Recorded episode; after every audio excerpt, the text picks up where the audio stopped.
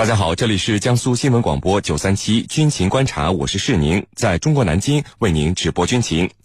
今天的军情观察之谈兵论战，您将会听到：美俄打嘴仗要撕毁中导条约，这部条约如果没有了，将会怎样？此外呢，我们还将和您关注：以色列会将俄罗斯在叙利亚刚部署完毕的 S 三零零导弹给摧毁吗？我们的军事评论员稍后将会为您详细解读。在谈兵论战之后，我们的评论员将会在呃大蓝鲸社区是您的朋友圈里回答军迷朋友们的提问。好，首先进入到今天的军情观察之谈兵论战。您接下来将会收听到的是军情观察之谈兵论战。好，今天的军情观察之谈兵论战呢，我们邀请到的两位军事评论员分别是军事专家陈汉平教授和军事专家袁周副教授。两位呢，照例来和我们的军迷朋友们打一个招呼。军迷朋友们，大家好，我是陈汉平。军迷朋友们，大家好，我是袁周。好的，我们来看到今天的第一条消息：俄罗斯提供给叙利亚的 S 三零零防空导弹呢，已经部署完成有一段时间了。虽然威力更强、性能更好的 S 三零零的威慑效果提高了，但是以色列方面呢，却一再放出狠话，对于 S 三零零的到来是毫不在乎，丝毫没有让步的意思。最近呢，更是派出战机对叙利亚及俄军的反应进行了一次试探。那么试探的结果如何呢？S 三零零能够让以色列方面真正有所收敛吗？我们和您一起来关注。袁教授，那么首先呢，请您给我给我们介绍一下，就是俄罗斯赠送给叙利亚方面的 S 三零零防空导弹系统啊，现在都部署在了哪些位置？那么有消息说，目前这些导弹是由伊朗军人在操作这些防空导弹。对于这个消息，您又是怎么判断的呢？好的，呃，我关注到啊，十月五号的时候，嗯，有就有新闻报道，俄罗斯国防部声称已经完成了 S 三百在叙利亚的部署工作。那么根据俄罗斯国防部的说法呢，俄罗斯现在一共给了叙利亚六套 S 三百防空系统，呃，而且这些系统呢，多数是部署在叙以边境地区。那么这样一来，以 S 三百两百五十公里的射程，对于以色列的战机而言呢，的确构成了很大的威胁。那么至于具体的部署地点，俄罗斯和叙利亚都没有公布。那么这绝对也是被俄叙两军啊视为最高的机密的。呃，之前以色列已经放话。只要 S 三百进入叙利亚，以色列就会立即采取空袭的方式打掉 S 三百的阵地。那么当年的贝卡谷地空战，以色列空军就一举打掉了叙利亚部署的萨姆六防空导弹阵地。呃，对于现在已经拥有 F 三十五这样的隐身战机的以色列，那么叙利亚和俄罗斯是不得不防的。所以呢，对于呃 S 三百的部署地点，那么叙利亚和俄罗斯方面呢是绝对保密的。呃，不过我认为啊，叙利亚对于如此宝贵的 S 三百。它会采用机动部署的方式，不会只固定在一个地方不动的。那么，毕竟啊，它的打击范围比 S 两百要多了一百多公里。那么，机动起来呢，会更加自由。而且，由于机动部署行踪不定，呃，这也是防范以色列空袭的一个最好的办法。呃，当然，S 三百本身性能也不是吃素的。以色列要想成功的对 S 三百的呃导弹阵地进行空袭，绝非易事。那么，至于说伊朗人有没有去操作 S 三百，我个人觉得呢。真的不能排除这种可能，因为啊，呃，伊朗的确有不少志愿者在叙利亚帮助叙利亚政府军作战。更重要的是，伊朗两年前就从俄罗斯引进了 S 三百，已经是熟练的操作手了。那么用伊朗人来操作这样的 S 三百，那么把来犯的叙利亚战机或者美国战机打下来的概率就会极大的提升。那么至少不会像叙利亚那样，呃，把自己人的飞机打下来。呃，石林。陈教授，嗯，那么俄罗斯因为自己的战机被以色列暗算啊，赠送给叙利亚之前一直梦寐以求的 S 三零零防空导弹，可以说对以色列已经表明了态度。但是呢，俄罗斯已经如此明示的态度，以色列方面现在看来是毫不在意，完全不让步。那么这才几天的时间，您看就已经对部署到位的 S 三零零开始进行直接的试探了。那么对于以色列的表现，说说您的看法好吗？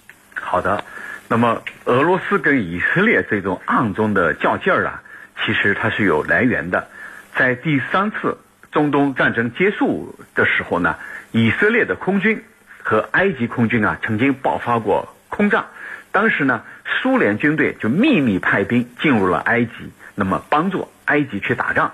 当时呢，他们进入埃及以后啊，就是换上了埃及军队的军服，就是给外界感觉到这是我们埃及的本国军队。他们是干嘛呢？他们去操纵米格二一战斗机和萨姆二、萨姆三的防空导弹。当时呢，是一群这个苏军官兵进入了埃及境内和以色列进行抗争。但是呢，以色列很快就发现了这个这个迹象，它主要是通过无线电的监听监测发现了这个秘密，所以呢，最终他用 F 四 E 这个击落了多架由苏军驾驶的米格二一。那么这是在第三次中东战争快要结束的时候，双方所这个产生的这样一个插曲。那么回到现在，那么会不会以色列会不会去试探这个叙利亚境内的 S 三零零呢？我觉得完全是在进行试探，因为早在二零一六年的时候，伊朗呢，它实际上也获得了俄罗斯的这种 S 三零零防空系统。那么在这个时候，它需要对它进行这个测试。其实，伊朗引进了 S 三零零，已经让以色列觉得这个平衡已经被打破。那么，必须要有针对性的去了解这种武器，去测试这种武器。所以在当时，以色列和美国它有一个联合代表团访问乌克兰。这个联合代表团访问乌克兰的时候，就借这个机会去测试乌克兰本土所装备的 S 三零零防空系统。而且呢，乌克兰给他们提供了一些重要的数据，因为乌克兰一心要成为北约的成员国，要成为西方国家的盟友。所以呢，从这里来看，其实啊，以色列方面是一直在试图破解应对 S 三零零的这种机密的。啊，因为这个地区呢，一旦 S 三零零打破平衡以后，就有可能在以色列看来对它就构成了威胁。所以呢，这次啊，它是凭借隐身的性能，这个 F 三五，以色列动用 F 三五，在靠近足够的距离之后啊，再返回。那么，我觉得这就是一种试探，为它下一步的行动啊，要奠定一个基础。呃，这次呢，呃，美国空军呢，这个 F 三五啊，其实它已经验证了自。这个自己的防空压制能力，而且他曾经也模拟过啊，模拟目标性的介入 S 三零零和 S 四零零之间啊，曾经也采取过这样的行动。所以呢，以色列现在呢，它可以呃通过 F 三五频繁的起降这种训练来测试以色列为攻击叙军 S 三零零做准备。那么在 S 三零零进入叙利亚以后，以色列它它的重点就在这个地方，它要。持续保持对叙利亚境内的伊朗目标的压力，那么如果遭到 S 三零零的拦截，又会怎么样？所以这是以色列在重点考虑的一个问题。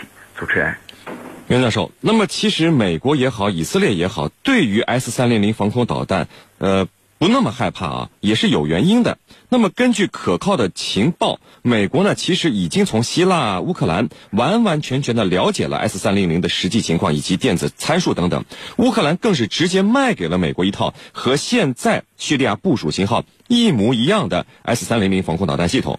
以美国和以色列的关系，那么对于 S 三零零的情况，应该说是完全清楚的。那么这个 S 三零零还能不能够起到俄罗斯想要起的这种威慑效果呢？对此您怎么看？好的，那么 S 三零零，在俄罗斯看来呢，肯定是会起到一定的威慑效果的。呃，如果说美国和以色列完全不怕俄罗斯在叙利亚部署的 S 三零零呢，可能也是言过其实了。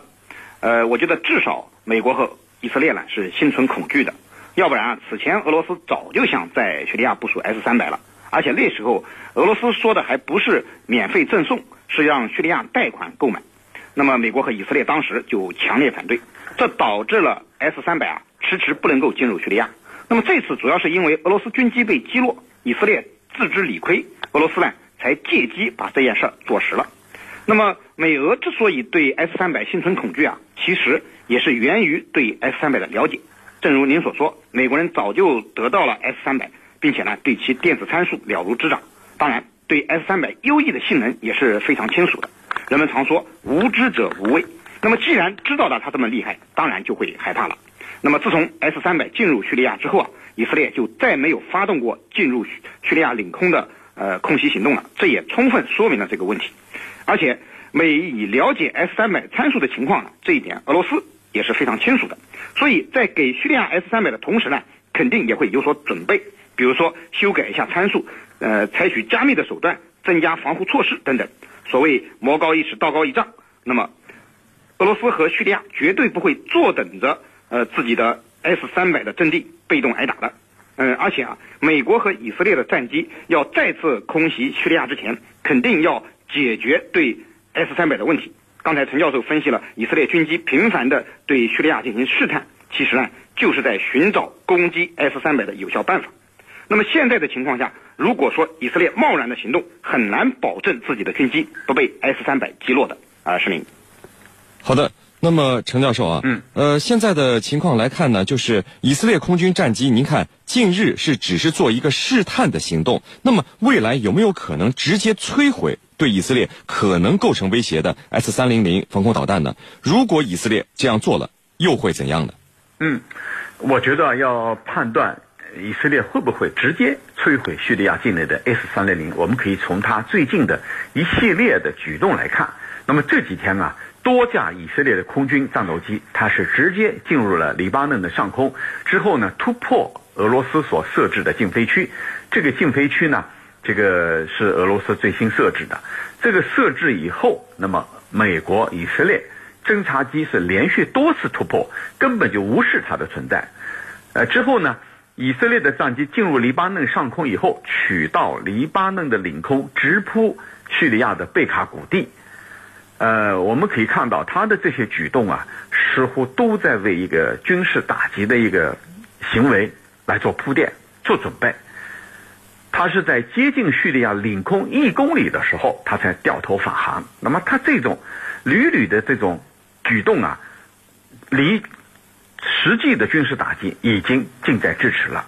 那么这是从最近的举动来分析的。我们再来分析以色列这个民族，他对。威胁到他安全的一些做法，那么凡是对以色列的国土安全构成威胁的，以色列的做法通常就是不留下任何遗憾啊，一打到底。这是以色列在历次这种行动当中所采取的做法。